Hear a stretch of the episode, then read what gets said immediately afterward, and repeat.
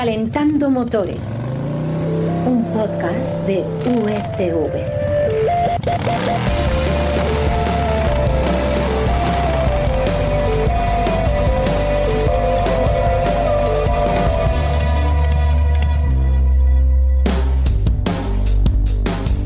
Bienvenidos a Calentando Motores, el podcast que te acerca a los temas del mundo del motor, esos temas que más nos han llamado la atención a lo largo de esta semana. No vamos a andarnos por las ramas, vamos a ir al grano para que comprendas las claves de forma sencilla, sin enrollarnos.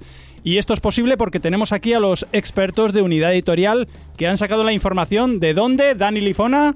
De marcacoches y de las secciones de motor del mundo y expansión. Por supuesto. ¿Y de qué temas vamos a hablar esta semana?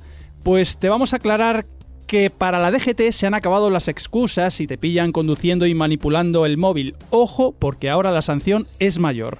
También te vamos a hablar del Toyota GR Corolla, un coche casi de rallies, pero que vas a poder comprar, porque va a salir a la venta. Vas a poder comprarlo, pero no será barato, seguro.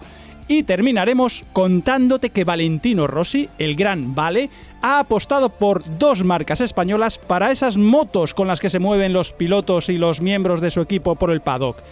Te vamos a contar qué motos son esas. Con el maletero ya lleno, nos ponemos el cinturón de seguridad, pulsamos el botón de contacto, un instante hasta que el semáforo se ponga en verde y arrancamos.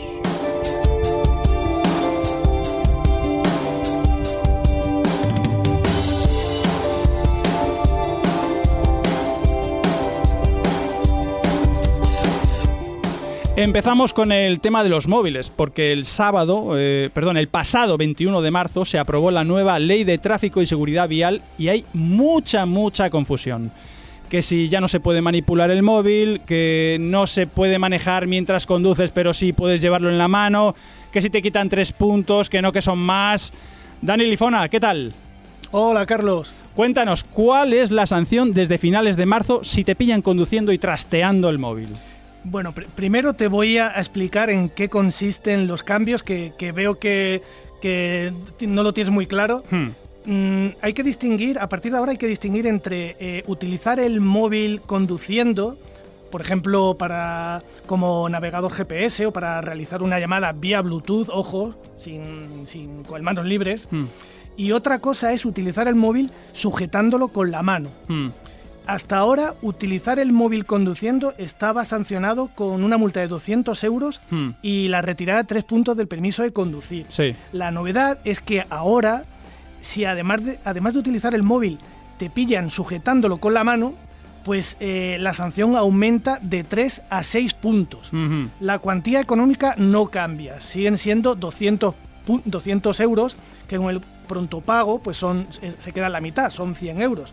Por eso la DGT, a la que siempre se le acusa de un supuesto afán recaudatorio, Hmm. mm, dice que, que la cuantía económica sigue siendo la misma, son 200 euros, y, y- y solo aumenta eh, la pérdida de puntos. Sí, que de ya- que seis- ya es bastante. De 3 a 6 puntos. Oye, pero lo que yo no entiendo, vamos a ver, es que si, eh, si yo no estoy utilizando el móvil, a ver, eh, yo, por ejemplo, puedo coger un pañuelo de papel, que lo tengo en la consola central, ¿no? Eh, o, te, o, o, o qué sé yo, un paquete de chicles, porque me quiero comer un chicle. O sea, eso lo puedo coger. Pero si quiero, por ejemplo, apartar el móvil porque tengo debajo ese paquete de chicles y me pillan cogiendo ese móvil, eh, ¿me pueden denunciar por eso? Sí, sí, claro que sí, Carlos. Si te ven con el móvil en la mano, te cae la denuncia. Ya lo hice muy claramente la norma. Utilizar el móvil sujetándolo con la mano. Hmm. Y te cae la sanción porque todos podríamos mm, tirar de picaresca Sí. y apagarlo corriendo y decir, no, no, si lo tengo apagado, señor agente. Sí, y mire claro. usted. Y Pere Navarro eh, en esto tiene razón.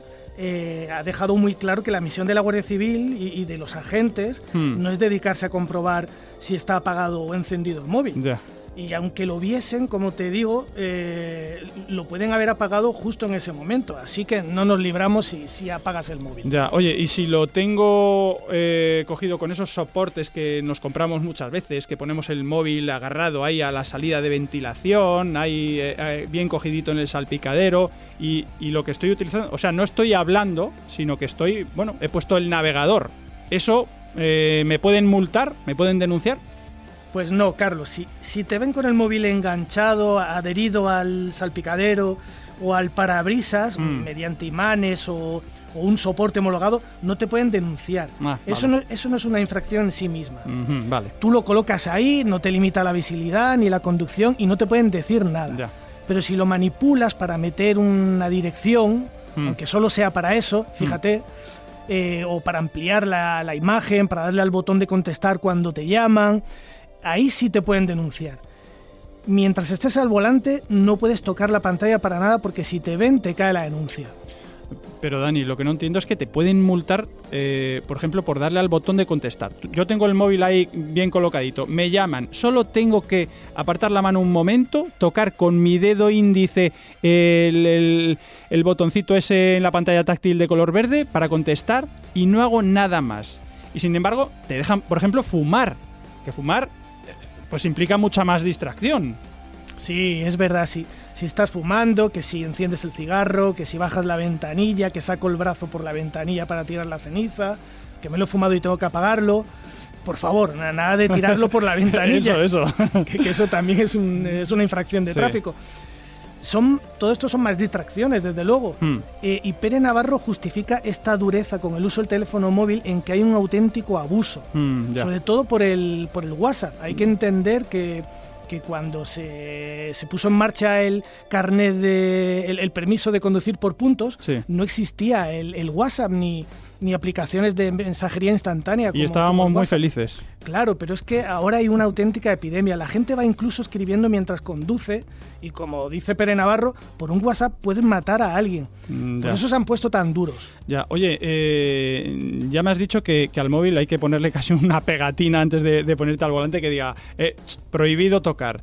Pero, ¿qué pasa con esas aplicaciones? Porque ya el móvil eh, es como un ordenador. Tú ya no lo empleas solo, lógicamente, para eh, mensajería como WhatsApp ni para llamar. Es que también tienes el Waze, el Social Drive, que te sirven como navegador, pero que también te avisan de, si hay un accidente, de si hay atasco, de, de si, hay de, si, hay radares. Eh, ¿Eso le parece bien a la DGT o tampoco?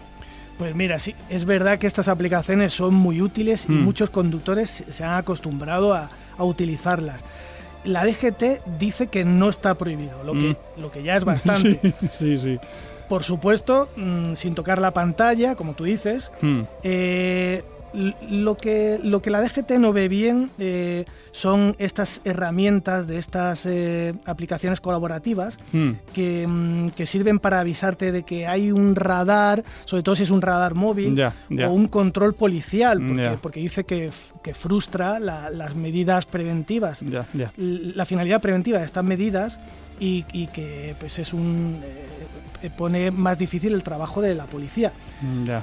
Pero pero por eso, por tener funcionando aplicaciones de este tipo, no hay multa. Vale, Me- al sea, menos de momento. Bueno, lo que hay que hacer, entiendo, es eh, tú quieres llegar, vale, pues antes de poner el motor en marcha, eh, tienes el coche aparcadito, mm, metes la, la dirección, haces lo que quieres, pum, y ya está. Y luego no lo tocas. Cuando aparcas, se acabó. Bueno, en cualquier caso, ya lo sabemos, el móvil ni tocarlo al volante.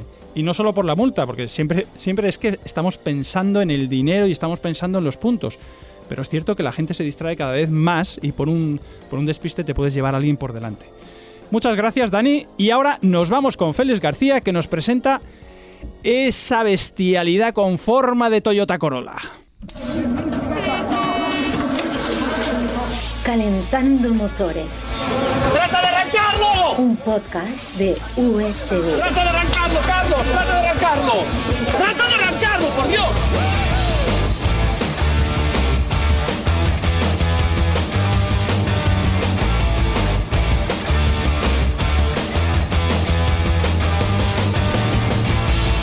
Félix, bienvenido. Buenas, ¿qué tal? Muy bien. Oye, menudo coche nos traes hoy. El, Toyota GR Corolla. Eh, lo primero, ¿qué motor tiene este coche para que lo podamos calificar de salvaje? Bueno, no sé si salvaje, pero sí que es un samurái, podríamos decir, ¿no? Mm, mm. Pero el motor mm, nos puede llevar a error, ¿vale? Porque A ver. tiene solo tres cilindros, Mm. que parece poca cosa, si te lo dicen así de primeras, pero es el mismo tricilíndrico 1.6 de cubicaje del pequeño y súper divertido Toyota GR Yaris. Qué salvaje. Sí, sí, pero claro, aquí le han dado encima más chicha y Hmm. han elevado la potencia hasta los 304 caballos y hasta 370 newtons metro el par, que es una barbaridad para Sí. un motor de esta cilindrada. Hmm. No sabemos todavía las prestaciones eh, exactas, ¿no? Oficiales, pero seguramente tardaremos, bueno, pues eh, poco en conocerlas, ¿no? Hmm. Mm, Ya sabes cómo van los japoneses en estas Ya. cosas. Pero podría alcanzar 240 kilómetros por hora, Wow. que igual mm, no los podemos usar. Pero esto sí que mola. De 0 a 100 en poco más de 5 segundos. Wow. Son cifras que sí podemos considerar como salvajes. Oye, eh, ¿la caja de cambios es automática de doble, eh, de, bla- de doble embrague? No, es todo a la vieja usanza. Es decir, es. cambio manual. Cambio manual, para lo que nos. bueno, Eso está bien. Somos viejunos y nos gusta estos señoros y estas cosas, pues más divertido, ¿no? Aunque bueno, los cambios automáticos de hoy en día no tienen nada que ver con los de hace 30 años y son súper divertidos también, ¿no? Ajá. Pero en este caso, pues tenemos seis velocidades eh, con una palanca de cambios pequeña y que Toyota nos vuelve a asegurar, como hizo con el GR Yaris, que tiene unos recorridos muy cortos. Muy Eh, bien. Ya sabes, para que todo sea más rápido, Más más, divertido. divertido, tic, pum, pam, pum, pam, ¿no?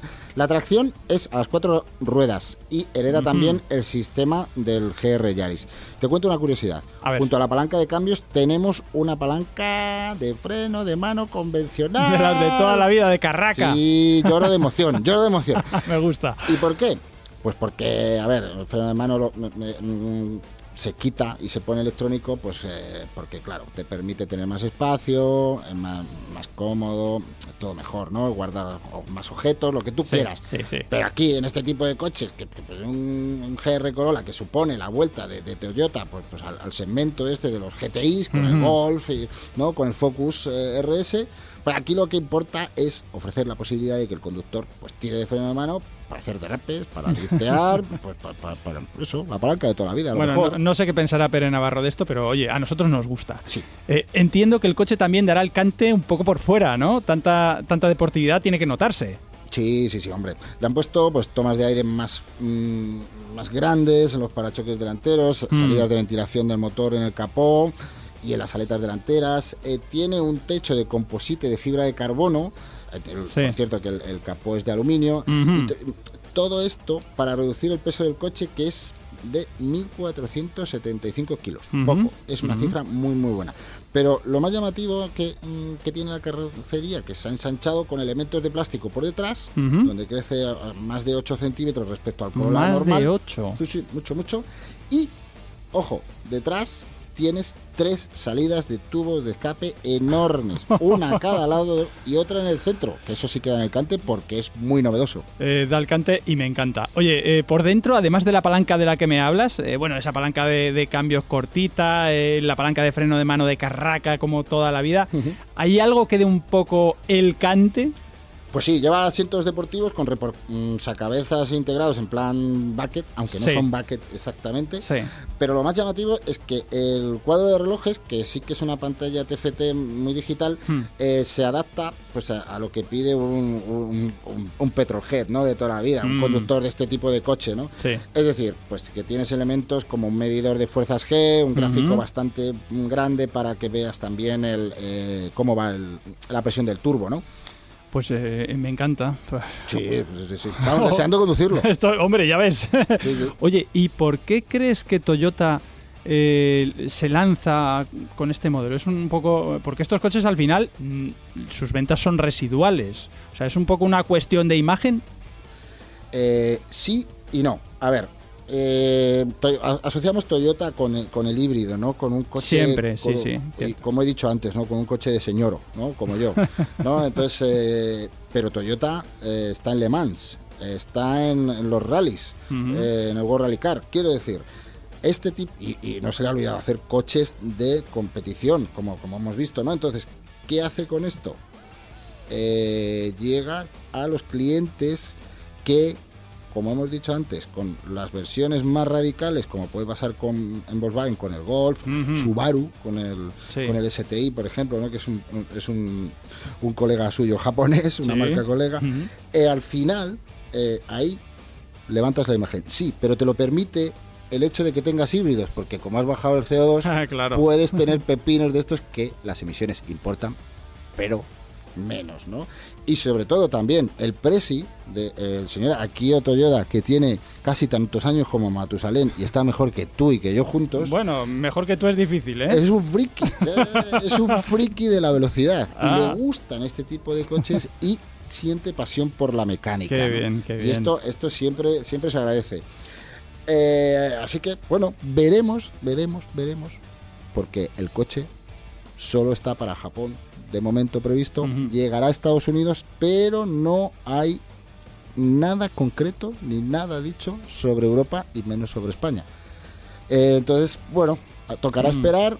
Oye, si hay que ir a Japón a probarlo, pues habrá que ir. Oye, yo me apunto, ¿eh? Y lo que tampoco sabemos es el precio, pero yo creo que, en- por ejemplo, en, en Estados Unidos, eh, viendo que el, el- el Golf, que será su rival, Sí. está en torno a los 45, 50 mil dólares, pues tendrá que atacar ese precio. Muy bien. Oye, eh, te lo repito, si te vas a Japón me voy contigo, ¿eh? Vale, vale. Bueno, No y si, no, y si no, por lo menos vienes y nos lo cuentas. Gracias, Félix. Y ahora nos vamos a hablar de esas motos españolas que ha elegido Valentino Rossi para moverse por el paddock. Nos lo trae ahora mismo Florian.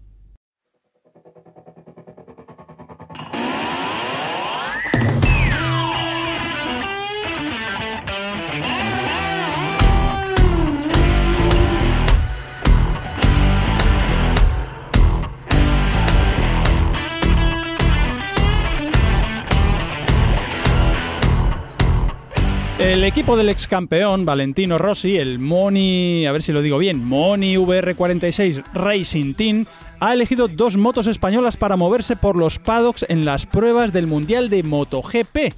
Cuéntanos, Flo, buena noticia, ¿no? Hola Carlos, pues sí, la verdad es que es una alegría ver cómo estas dos marcas, que son canarias por cierto, serán las que utilicen, como muy bien has adelantado, los pilotos y el staff técnico en los recorridos dentro del paddock y por el circuito cuando, por ejemplo, los reconocen antes de empezar los entrenamientos.